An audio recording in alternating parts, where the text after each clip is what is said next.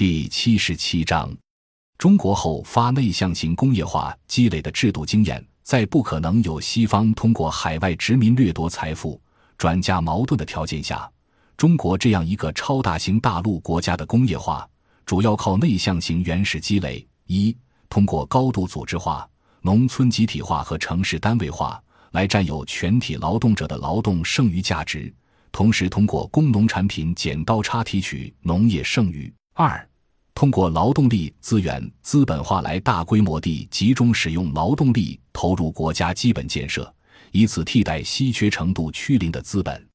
正是通过这种对社会经济全面覆盖的举国体制，才创造了对产业资本的国家需求，也才在维护了独立国家主权的条件下，完成工业化原始积累这个惊险的跨越。只是。这种非典型发展主义增长中的巨大制度成本，主要由举国民众承担。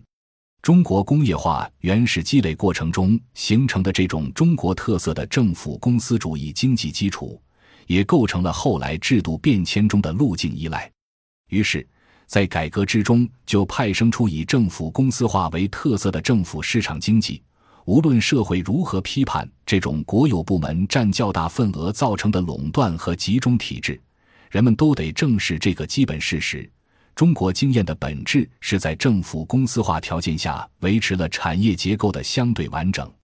如果进一步从制度文化层次看，中国在近现代国家政治建设 （state building） 中，得以在维护自身几千年传统灌溉农业形成的群体文明的同时。形成了东方特色的集中体制内部两个能够整合社会资源的有效机制：一、借助漫长历史遗产中的核心群体文化来内部化处理市场经济严重的外部性问题；二、借助几千年农户经济内在具有的不计代价的劳动力组合投入的机制来缓解资本极度稀缺问题。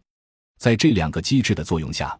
中国就有了比完全实现了西方人殖民化占领的。即使获得独立，也仍然传承了西方人构建的上层建筑的一般第三世界国家更易于，也更快的进入工业化的条件。